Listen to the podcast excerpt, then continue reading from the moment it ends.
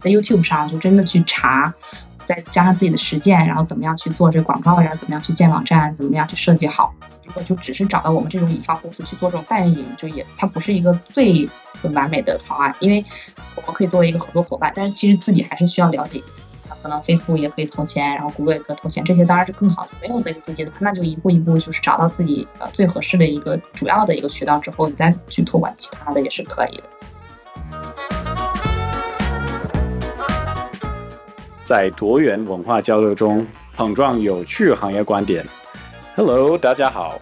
我是 Jim，我是 Amy，欢迎来到出海早知道。出海早知道是由一站式红人营销平台 Relay Club 出品的播客。我们希望通过对话来自品牌、KOL、营销的朋友们，以优质的内容为听众提供不一样的营销视角，洞察海外市场商业机遇。今天呢，我们非常荣幸邀请到了 Shopify 官方的合作伙伴 Kickstart Ecom 的创始人和 CEO Sheryl 崔。非常感谢 Sheryl 今天的时间，也很欢迎你参加出海早知道。先跟我们的听众朋友们打个招呼吧。Hello，Hello，大家好。很荣幸来到这个出海早知道的播客，我也听了前几期的节目，特别喜欢。所以 Jim 跟 Sheryl，你们当时是怎么联络上的呢？你要不要给大家介绍一下？其实我之前有录另外一个播客，就是这现在这是我第二次录播客。我们其实自己公司也有出播客，但是我们还是在一个学习的过程，所以当时就说想去一下之前那个朋友 Arthur，他有联系我，然后他那个主播 Coco，然后也正好认识这边，所以当时就介绍了一下，然后结果没想到发现我们两公司其实做的事都很相似，就至少是这个目标人群还是很相符的嘛，都是在电商圈里，对我觉得嗯很感兴趣。然后，其实关于这个 Coco 背后也有一个故事，因为我也不算就是跟他很熟悉。其实背后这个 Coco 最近也录了或者参与了另一个博客，是关于这个 ChatGPT 以及这种生成式的 AI 系统。那这个是在 South China Morning Post，South China Morning Post 中文是南华早报，没错，就参与了他们的一个 podcast，然后我听了。然后我听了之后，我就觉得很震撼，这确实是一个剪辑方面以及音效方面超级棒的一个 podcast。结果我因为很喜欢，我在 LinkedIn 上加了这个 Coco，然后我其实邀请那个 Coco 参与我们的博客，然后 Coco 当时说：“哎，就是我觉得我不一定是最合适的人选，因为他做的 B 以及他做的一些就是报告不一定是跟于跟这个出海这一块就是有很直接的关系。不过他说：哎，我有一个很不错的人选是 Cheryl。”结果这个 Coco 把 Cheryl 介绍给我们，结果我们就联络起来了。然后今天我们可以有这么荣幸的一个机会，就是一起跟 Cheryl 探讨很多关于这个出海的一些话题。所以我们觉得，哎，这个还挺还挺好玩儿。对对，我们今天这个话题的话，主要可能就是跟这个 Sheryl 的强强项比较相关，就是这个 Shopify 建建站啊和相关的一些话题。那在开始之前的话，我们也想要了解一下 Sheryl，就是我知道你现在是在这个巴厘岛旅居，对吗？嗯，你最近怎么样呀？巴厘岛有什么新鲜的事情？你在那边大概待了多久呢？可以跟我们分享一下吗？嗯，我现在是在这边有三周了，差不多，然后准备在这边三个月。然后我目前是在巴厘岛的北边，就所以其实游客不是很多，就是现在一个小院子，有点像那个巴厘岛农家乐的感觉。其实这边确实就是像我之前听说的，有很多数字游民啊，digital nomads 这样。之前我就感觉到这边应该是基本蛮好的，结果确实是跟我想象的一样，就是咖啡厅里大家都在做呀，然后包括这边也很艺术气息也蛮足的，就是它每个地区有不一样的。那有些地区确实。他那个远程工作人很多，然后包括他那个网络也很好呀，然后是希望就是能在这边就安静一点，然后也比较适合工作，然后比较适合就是平时也可以放松一下，所以在北边这样。对，我可以给大家就是看一下这个小院子，有，对对对，哦，对，就是还有个泳池是吗？看到一个小角落。对对对，有一个泳池，然后这个三个房间，对，然后我和家人在一起这样。其实我们公司 Relay Club 的 CTO 也刚好也住在巴厘岛，所以这个回头我们也可以介绍起来。其实他生活在那儿已经有一段时间了。对，其实我觉得这边就是我总结一点，就有点像是就是大家又卷，但是又有放松这种感觉。就是他在做的事还是蛮卷的，可能大家有做 Web Three 呀，然后有做电商的，然后有做科技行业，就是做的事情就还是还是要去做，但是。他生活方式是比较放松，所以就是又又卷又放松这种感觉，还挺有意思的。那说到就是进入到主题，其实很多的我们听众们可能是对 Cheryl 没有很多的了解，所以就是首先能否给我们一个简单版的一个介绍，关于 Cheryl 是谁，然后你在做什么样的事情？其实最开始我不是做电商，就是我在大学毕业，呃，是在加拿大的维多利亚大学，就是做完本科之后呢，是当时学的是创业学，我就很感兴趣自己创业，但是那个时候就刚毕业，不太知道自己想做什么，然后又有加拿大很多银行这个职位呢，就是比较好，在确定的情况下，我就接了那个 offer，然后当时也学到很多东西，但是我一边做这个工作的时候，一边就总想着啊，其实我。最想做的还是自己去创创立这个公司，所以在差不多做了一年半，就不到一年半那个时候呢，正好我们有一个大裁员，所以我们整个团队就当时就被裁员了。然后想说这可能是个机会，然后那个时候就没有再找其他的工作，我就自己开了一个网店，因为我觉得这个网店呢，其实也是就是我们作为讲中文的话呢是比较方便，就可以去找供应商啊等等，然后他的那个起始的资金也不会很高，所以从那个开始。然后当时呢，电商又分成各种各样的平台，有的是独立站呐，有的是做亚马逊这种平台。所以我觉得独立站它是一个比较长远可以做品牌的一个角度，所以当时就选择独立站。从零开始，当时从零开始去学这个独立站怎么样去做呀？然后家里也没有做做这个上面生意，就完全是在 YouTube 上就真的去查，再加上自己的实践，然后怎么样去做这广告呀？怎么样去建网站？怎么样去设计好？从那边开始慢慢就做起来了。之后的话呢，我。当时因为疫情就来了，我就开始做家里面办公的用品，就做的比较多一些，就让大家可以呃舒服的在家里办公这种产品。我就看国内什么样的比较合适，我就在卖到了这个北美，所以当时这个商店卖的还挺好，就是过了几个月之后就达到了一个月几万美金的这样的一个销量。但是那个时候我没有什么品牌的经验，就是感觉只是去找这个爆款，就当时是做一件代发，就没有什么品牌感，就是自己在这方面还是有一个探索的阶段。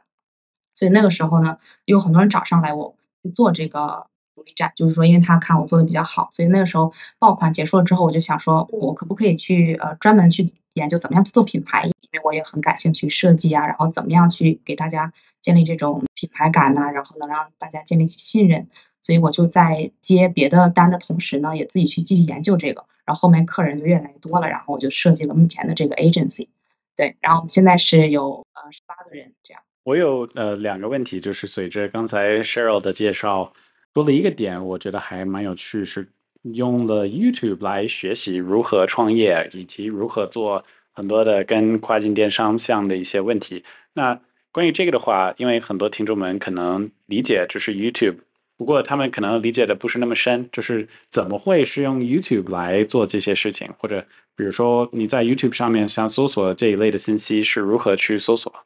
不只是 YouTube，就是在网上，我会想到一些不太会的东西，我就会查。因为身边的资源当然也是最好，但如果身边没有的话，我就会去直接去查。比如说，我当时就是很宽泛的一个问题，就是如何去做独立站，我就会直接去搜索，就是 How to do sales on Shopify 呀，How to build a brand on Shopify，就是很宽泛的。但它出来的这东西的话，你可以自己去提取。我觉得就是网上的这个资源其实是一个最大最大的大学，而且再加上你自己实践的话，其实效果会更好。然后当时在 YouTube 学完之后，它不是很系统，我就报了一个班。然后当时学的就是非常系统的一个呃，然后他其实那个那个老师其实他做这种呃课程还是比较少，他主要是实践比较多，所以他自己有很多的电商的呃店铺，他可能有十几家，他的公司主要是做这个，但他有一部分是做这个 course，所以我当时主要看重这一点，然后就上了他这个 course，然后确实就很好，所以我觉得其实有的时候在这网站上可能就几百块钱的这个呃钱，跟跟大学我们交的那个钱相比，其实不是很多，但是我当时学了很多，我就觉得哦，网上其实可以找到。特别实用资源。前面介绍类的一个问题是关于目前的公司，因为刚才我们说很多关于 Cheryl 就是创业的背后的逻辑以及就是这些方面，但我们也想知道就是 Kickstarter 是什么，然后能否介绍一下就是 Cheryl 在 Kickstarter 做的具体的就是工作责任是什么？最开始是创始人，现在是 CEO 的这个职责。所以我们是一个十八个人的 Shopify 官方合作伙伴。那其实这种公司在国外还是有很多的，但是呢，我们是属于华人里面就比较优质，就属于呃领先的一个级别。就小红书肯定很多人如果他感兴趣 Shopify 的话，他会刷到我们的一些内容。我们会分享经常在那个 Shopify 的案例啊，然后包括怎么样去优化网站，包括还有模板，然后还有一些团队，它可以通过技术的方式很快的就做出来一个网站。但是说如何做出来品牌感，然后如何给别人信任，包括你现在的网站其实来的人只有几秒钟，你可以吸引他注意力嘛？其实呃，在这几秒钟，你如何让他知道你的这个品牌有什么样的不同？这个是我们比较关注的，所以我们也是把自己定位于就是高端设计开开发，就是我们用模板，就是它只是一个 base，但是我们会在上面去做很多的定制开发，会去帮客人在不同的这个行业里面做到这个转化率的优化，这是第一块儿。后来我们就发现，因为最开始我们完全是西人的这个市场，就是因为我在温哥华住了八年，所以我们当时呃西人的这个品牌是比较多，然后也跟他们学了很多东西。但是因为我一直去想发挥自己说讲会讲中文，然后包括可以帮助国内的品牌去打造出来这个国际国际化的这种 D to C 的品牌，因为其实很多大家还是会做亚马逊或者是卖家或者是 B to B，但是在这个独立站直接销到呃 B to C 的这种呃渠道里比较少一些，所以我想说可以。发挥一下这方面的资源，所以那个时候才真正的进军这个国内的市场。所以我就发现很多客人就是做完这网站之后，他其实不知道怎么下一步怎么走嘛。因为独立站它区别就在于有这个网站之后，你还要别别人知道这个网站。所以我们就开始了这边的服务，就是说让大家呃有点像种孵化项目，就是说你第一个月应该做什么？你比如说你要 Instagram 怎么样去优化好它的这个页面，然后你这个下一步你应该去做 Facebook 还是应该去做谷歌？所以我们有这样的一个 program。对，然后我们现在也是在继续优化这个 program，就是希望大家可以呃通过这一系列之后，它的这个品牌可以成成型，然后包括它也可以在内部继续招人去做，然后包括我们在这个 program 里也会孵化一些自己的品牌。最后关于这些的问题是，刚才 Jill 也形容就是能够讲中文这件事情。那关于就是你平时工作的地方以及就是用的工作语言，因为刚才就是一开始介绍是目前人是在巴厘岛，那平时是在哪里工作？然后会。主要为就是哪一些地区的客户来服务？其实我们在团队里讲中文的，目前应该是三个人，对，其他人都是讲英文。所以我平时是在温哥华，但我们都是远程工作，这样会用 Slack 呀，会用一些就是做 PM Project Management 去呃管理这个项目。然后我们也有很多的人是在东南亚。因为在东南亚这边，就他英语讲的也很好，然后包括他设计啊，然后做做事业都非常好，所以我是在网上找到了很多，就是在菲律宾，然后在其他的就是东南亚的国家，他可以去做设计啊、开发。然后我们也有北美的团队，就北美团队会去跟客户对接，然后包括去给一些就是本土的一些建议。对，所以目前是这样。然后国内的话，目前就只有两个人，所以一共我们是三个人是讲中文这样。对我们这一期的话，可能主要还是想要去深挖一下这个 Shopify 相关的一些话题。首先就是我们的这个听众，有可能有很多人他是已经就是创业了一段时间，已经就是向北美卖货，然后他们可能已经有自己的独立站了。当然也会有一些听众可能是对这个出海这个赛道感兴趣，他可能接下来想要去做就是做自己品牌的这件事情。所以我们也想从最基础的一些这个概念来了解一下，就是。时候，你可以帮我们一句话简单介绍一下什么是 Shopify 独立站吗？一句话有点难，但是一句话我可以试一下，就是它是一个品牌站点，就它可以为你的这个产品做一个品牌站点，就是有区别于其他的平台，因为平其他平台是自带流量，比如说 IZ 啊，比如说亚马逊，那独立站就是一个独立的你的官方网站。可能呃，我们经常在国内买东西的时候是在淘宝啊这种平台，但是在国外的话，他们很多会真正去到这个品牌的官网上去看。那所以 Shopify 它只是一个软件，它可以让你很方便的就把这个官网搭建出来。然后真搭建出来之后呢，还是需要去让大家了解到这个网站之后，才能把这个产品卖到他们那个手里。对，就是你觉得这些跨境的卖家他们使用 Shopify 作为这个渠道之一，那 Shopify 主要的一些优势是什么？以及说它可以怎么样实际的帮助到品牌的跨境的推广呢？其实我们客人很多都是从其他品牌继续延伸到这个业务到独立站的，因为这个电商圈里有一句话，就是说那个。电商的尽头就是独立站，就是他走到尽头之后，还是大家都希望走独立站，因为独立站的话呢，你给客就是你可以呃控制客人的这个数据，就是也不是说控制，就是你可以掌握他的数据，你知道他的邮箱是什么，你知道他的名字是什么，你知道他喜欢什么样的东西。那你在亚马逊上的话呢，你无法再给他发邮件了，可能这个客人买完之后他就买完了。啊，在独立站上的话，它可能你可以收集到它很多东西啊，你可以给它继续去推广一些其他的产品呐，包括以后上新的产品呐，或者你有折扣，你都可以去啊，更好的跟你的客户去进行对接。所以它是一个比较长期就做品牌来讲的话，是一个很好的，因为它没有品牌的抽成，对它的这个呃利润率对于卖家来说也会更高一些。然后再一个就是更容易打造这种品牌感，因为你在这个设计上你可以有更多的空间，包括你在这个包装上有更多空间。但是你用做其他的平台的话，那可能就是完全是跟他的那一套走。在这个官网上，你可以呃更详细的就说明你的这些优势呀，包括为为什么别人可以支去希望支持你。因为国国外的话，北美这边或者欧洲，他们都很希望支持你这个个人卖家，他不是特别喜欢这种平台，但是他可能会选择平台，是因为它的。简单就是它的方便，可能很快就到货了。但是有些人我知道，他可能即使这个物流会更久一点，但还是希望在官网上买，这样可以支持这个个人的卖家、个人这种网站。对，那你觉得就是从短期和长期来看，这个 Shopify 这样子的建站可以对品牌带来什么样子的收益？我觉得肯定是早晚。就如果我是一个工厂，或者我是一个跨境电商，但是没有做独立站的话，我肯定也会早晚去做这个。它可能只是早和晚的一个问题。那可能有些我我们经常会遇到很多人，就是目前还不太确定，因为觉得这个里面其实这个水是很深的，就是怕被骗，或者是怕投入很多但是没有回报。但是我觉得这个的话，这种思维可能是。肯定是有一定担心是正常的，但是早晚还是要去尝试，因为尝试之后才会知道。而且这个生态系统目前在国外是一个非常稳定的系统，就是为什么我当时去选择这个软件的时候也会选择 Shopify，因为很多有平台也可以帮你去做独立站。那独立站它是一个东西，但是你用什么做独立站又是另外一个话题。但是呃，Shopify 它这个生态系统是比较好的，比如说你有一些插件可以使用，然后或者你有一些主题可以使用，或者其他你遇到问题你可以去哪哪解决。这个这个生态系统是比较不错的。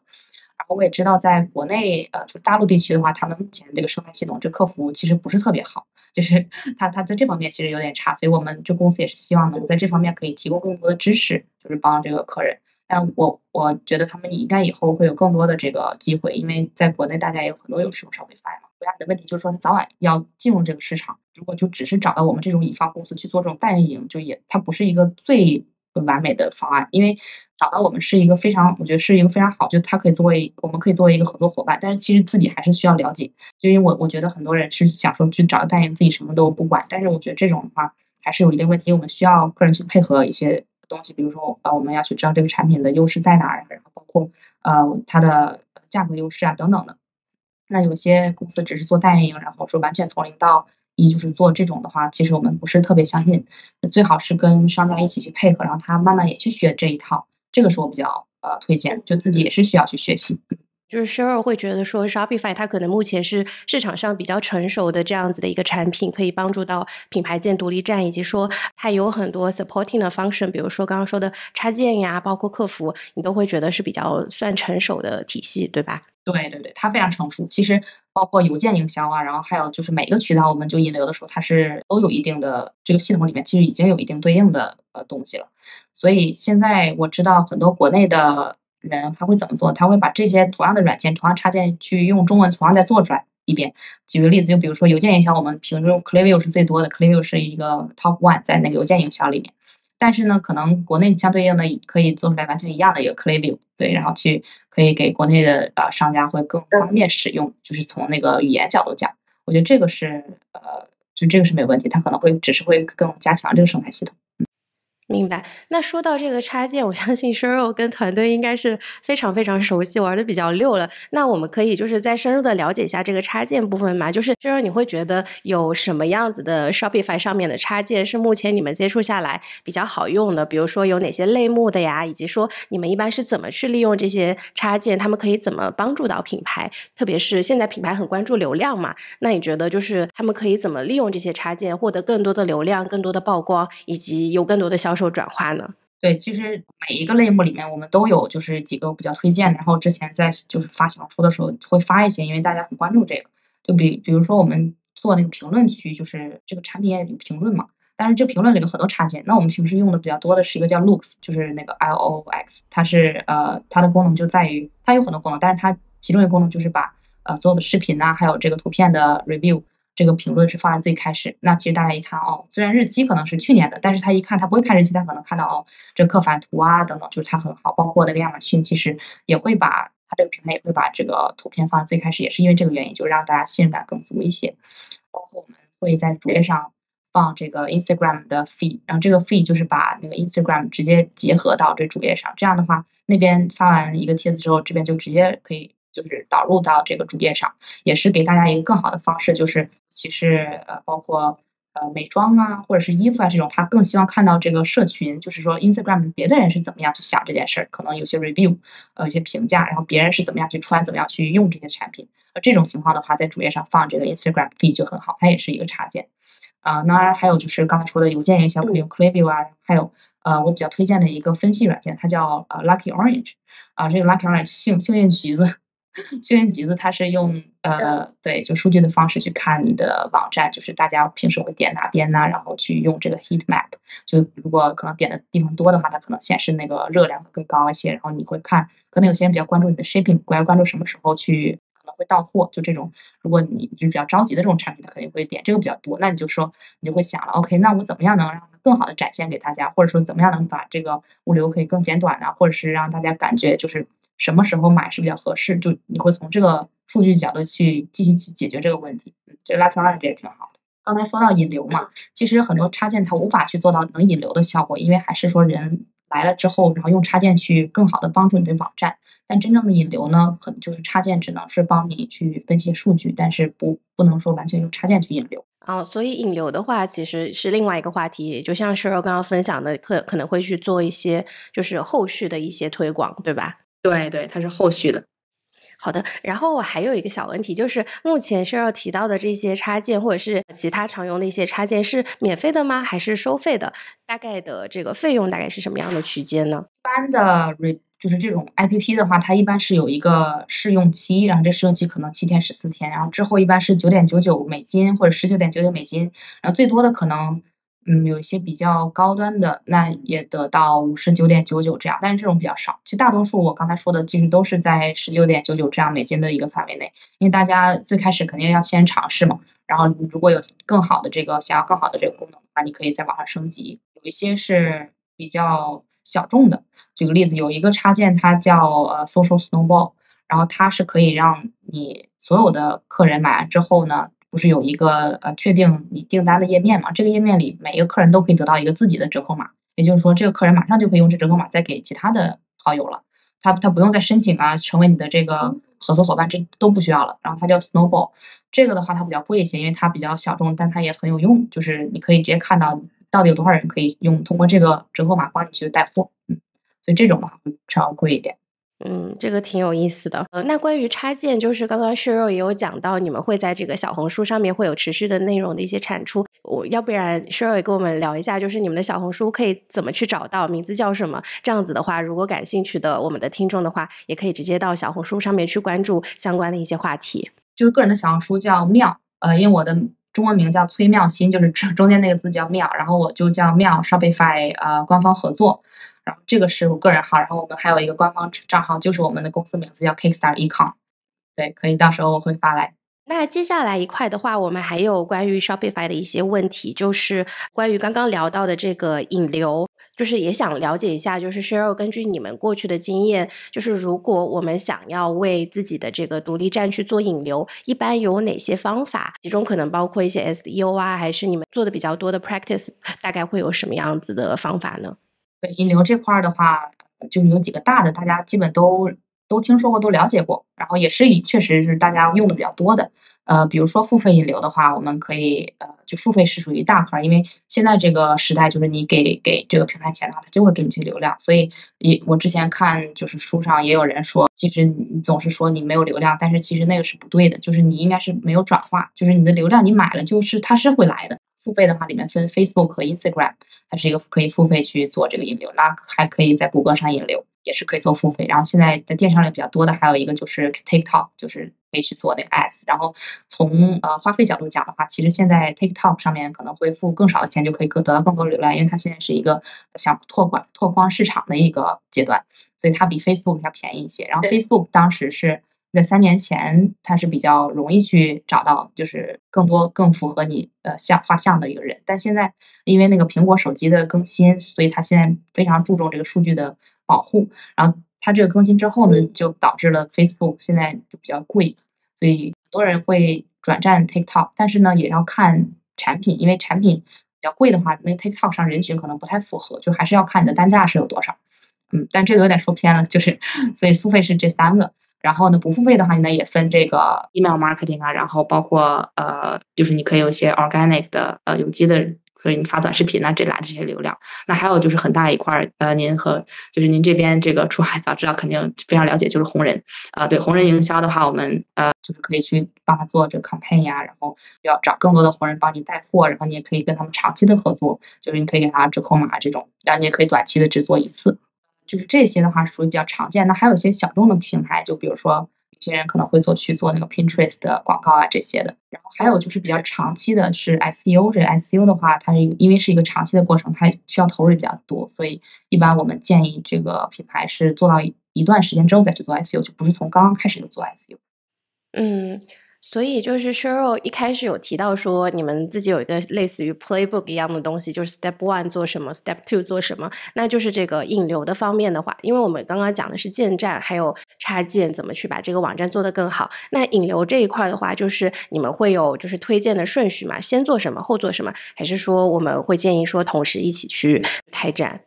嗯，对，It's a good question，就是这个问题特别好，因为我们也在想这个问题，但是后来我们发现，就是它是跟这个品类相关的。因为有些我们就是关注到这客人他做的很成功，但是其实他完全没有做红人，他可能只做了这个谷歌，然后他也做的比较好，但是他我我我们还是会推荐他继续去做红人，因为他可能长期来讲还是需要有这个的助力。但是其实他的，比如说他的有些产品就是适合去别人在谷歌上就找到他了。他可能平时在红人那儿不会想到，但他在谷歌上，他找相当于他会搜索，就这种在家里面用的东西啊，他可能这个比较合适。所以这个这种情况的话，就可能会先做谷歌广告比较好。那可能有些呃，比如说在脸上用的东西，或者你头发呀等等这种，他可能不太相信这个谷歌上广告，但是他相信这个红人推推广的东西。那这种的话，一定要先做红人，一定要先收集那个 UGC，就是 User Generated Content，就是对红人呐或者素人给你的这个视频。然后把视频你可以放在官网也好，或者放在你的社交媒体上也好，都会给别人一种信任感。所以后来我们就是呃发现它还是分品类，是第一是分品类，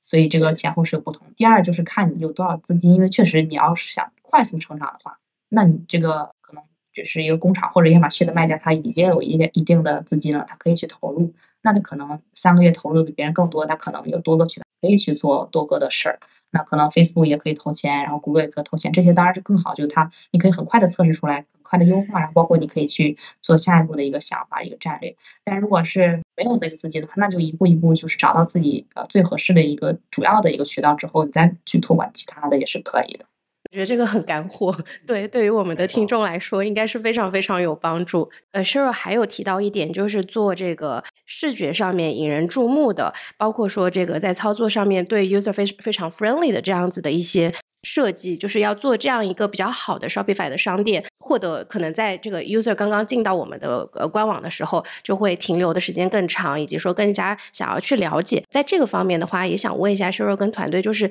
你们目前是怎么去做到能够做到一个更好的官网的，以及说你们是否有有一些小的诀窍啊，或者是小的技巧可以跟大家分享一下吗？对，其实这个我们有积累蛮久的，就是我们一般看到好的网站，我们就会都会放，所以我们其实有一个呃有一个积累，就有个数据库。然后就听众大家如果感兴趣的话，也可以也可以联系我们，就是我们可以免费的去去发一下，就是去积累一些好的独立站。所以我们看到时候我们会说，哦，这个地方做的不错。这个的话也是分情况，但是我们是有一个整理，就是我们会整理说你这个主页上你要做什么什么，然后产品要做什么什么。就举个例子，我觉得还是从这痛点出发吧。就比如说，如果是一种美妆的一些东西的话。或者是呃，skin care 就是护肤的，那他可能不知道要买什么，就是他这个里面种类很多，但是他不知道买什么。这种话，我们会推荐可以做一个 quiz，这种呃小测试，就是可能一分钟，在别人就知道 OK，但他的问题在哪儿。可能他目前是干的皮肤呀，还是说他是需要怎么样？做完之后他可以推荐两三个产品，这样的话就很好的就是导购。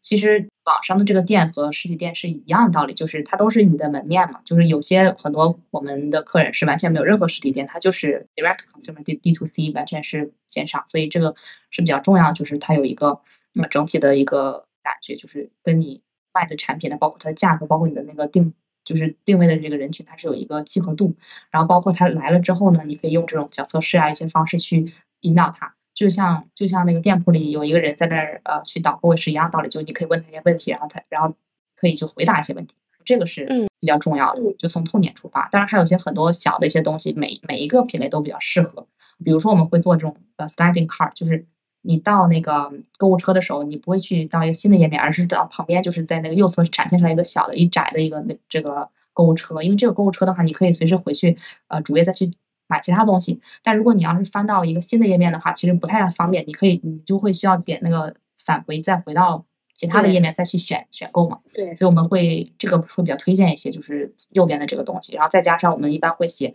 啊，你是那个有多少，可能你差二十块钱是到 free shipping 到免费的邮寄，这样的话你可以增加你的单购率啊，然后包括你让别人知道，可你的那个可能你买到一百四十九的时候是免费的邮寄，然后但是可能你的这购物车里只有一百块钱呢，或者一百多，你怎么样可以达到这个免费？就类似这种，他已经知道他会免费或是不免费，他可能下一步就更好的去结账。就不会因为他有更多的这个运费，然后就弃置这个购物车了。就这些都是我们会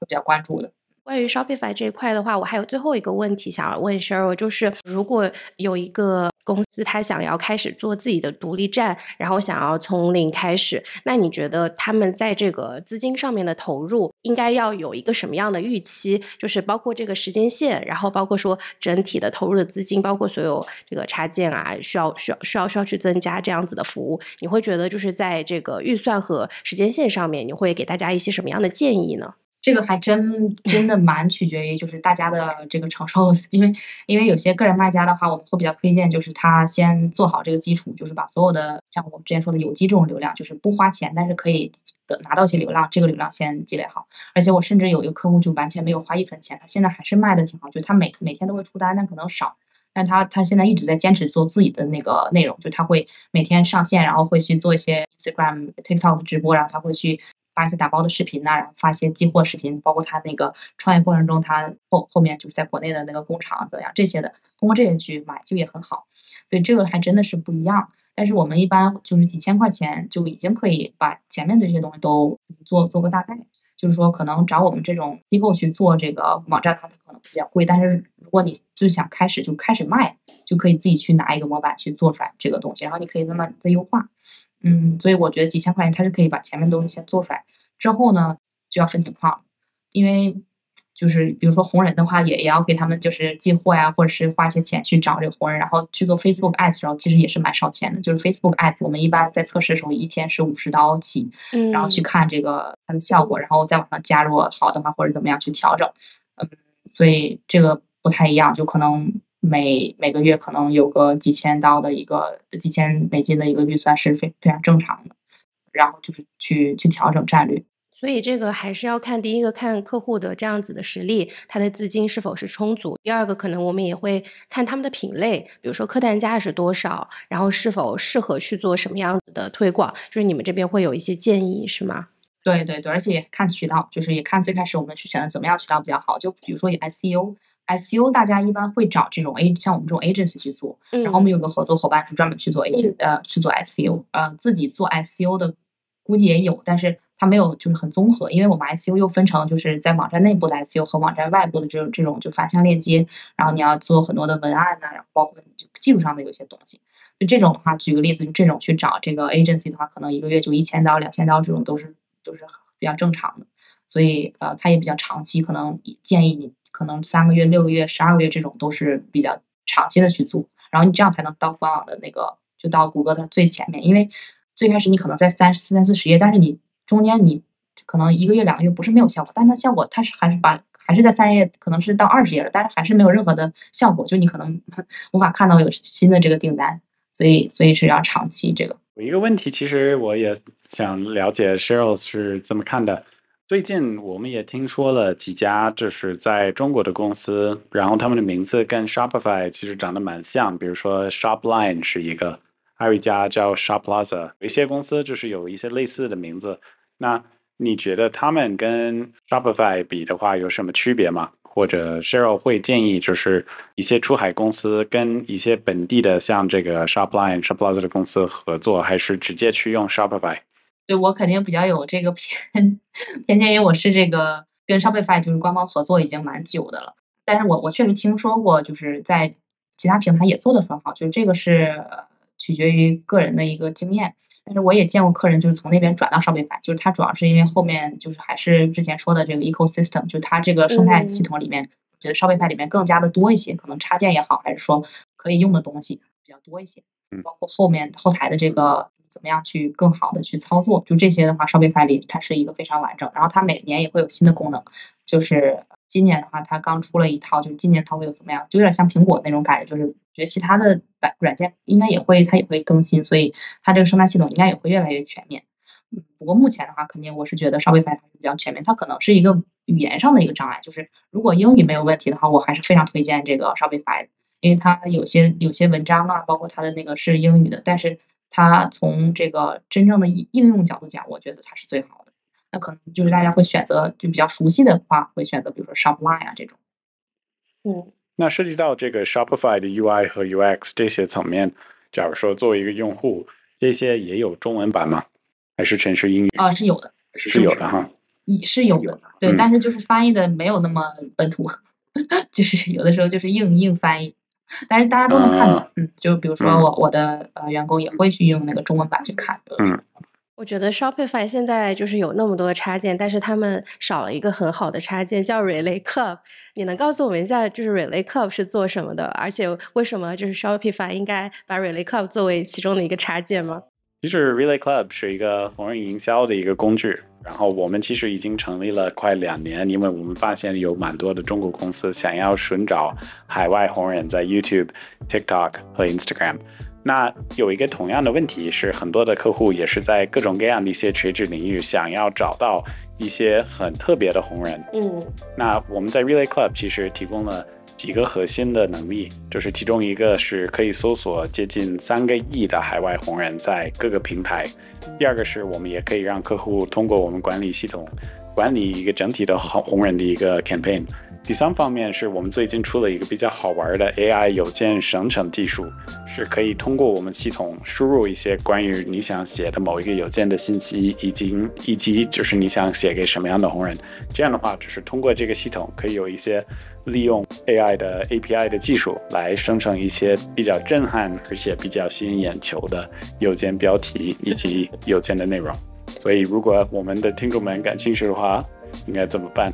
我们听众感兴趣的话，可以联系小助手 Clubby，然后我们也会给到一些试用给到我们的听众朋友们。然后，如果 Shopify 的小伙伴们听到，然后对我们很感兴趣的话，我们也很乐意就是成为 Shopify 的这个生态的合作伙伴，一起来做一个这样子的一些好的插件，然后给到中国的卖家和品牌。对，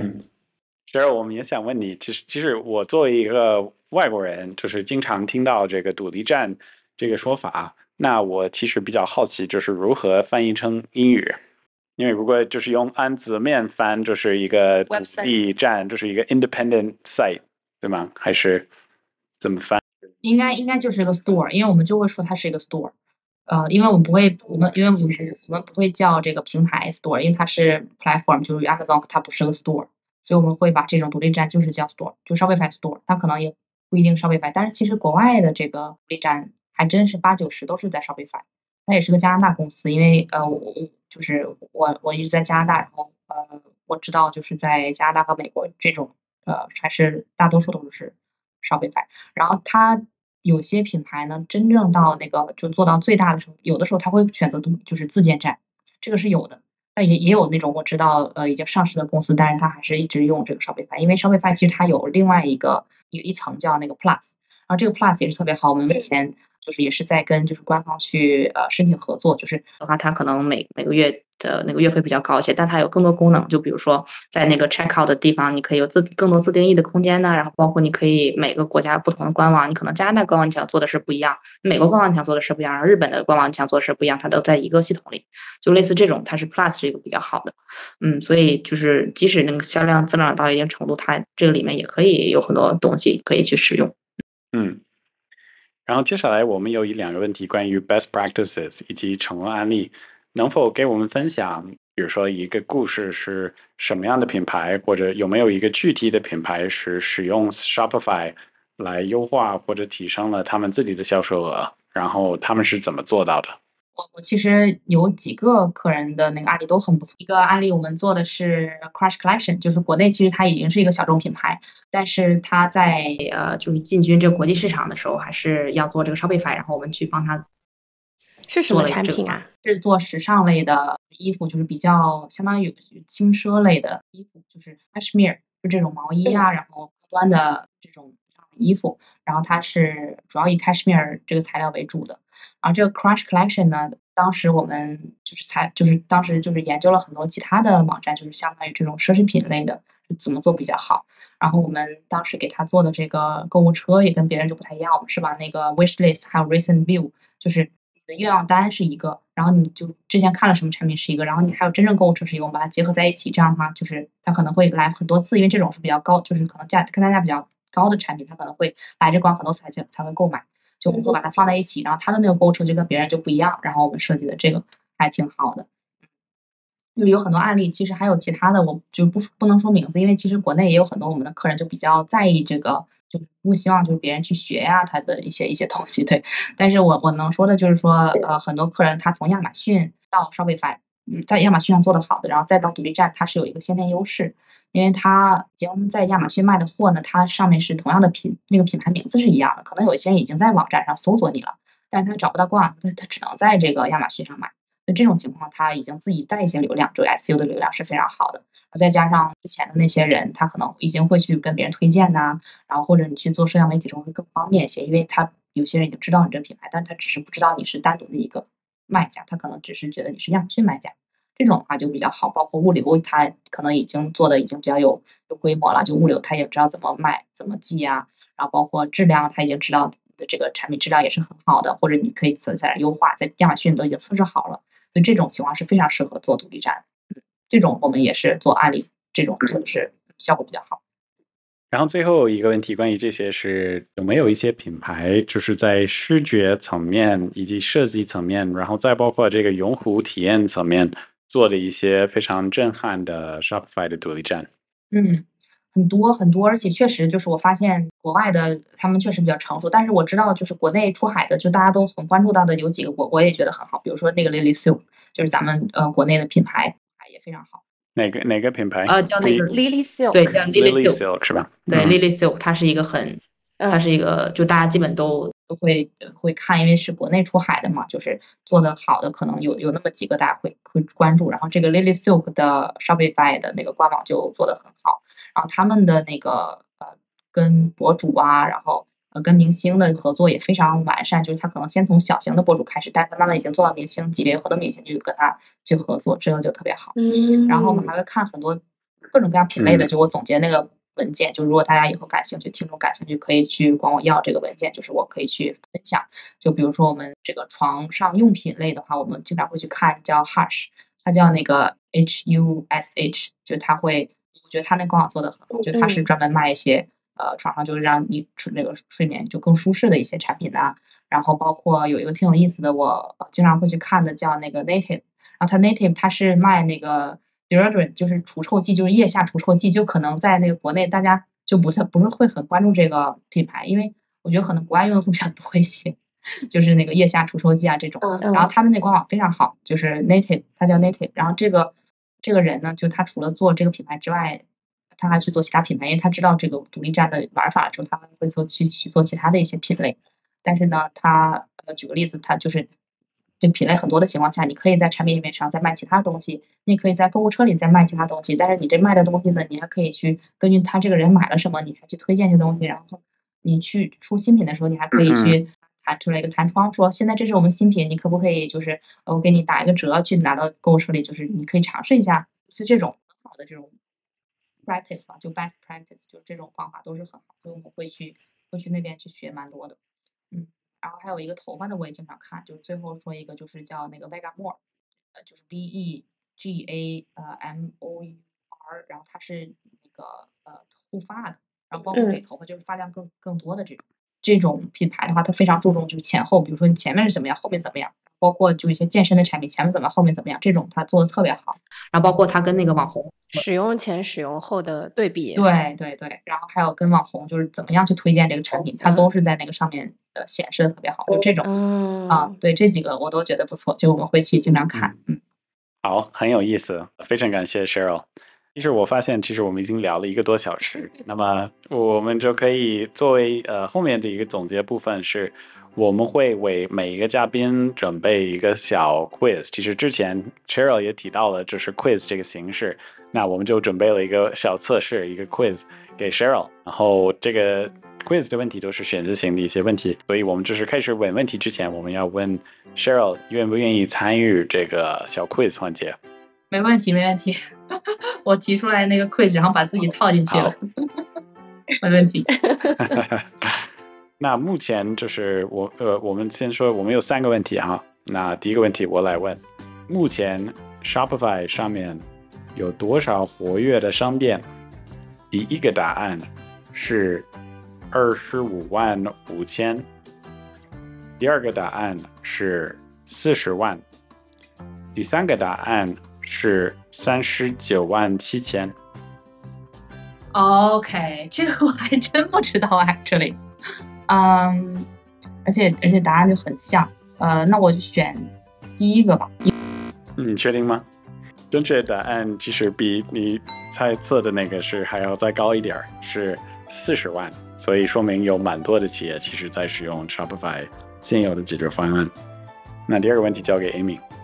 第二个问题也是一个数字游戏啊，就是根据 Shopify 发布的数据，在二零二零年的 Black Friday 还有 Cyber Monday Weekend 期间，Shopify 的商家在全球创下了多少的销售额？一共有三个选项，第一个选项是四十八亿美元，第二个选项是五十一亿美元，第三个选项是五十四亿美元，十四亿吧？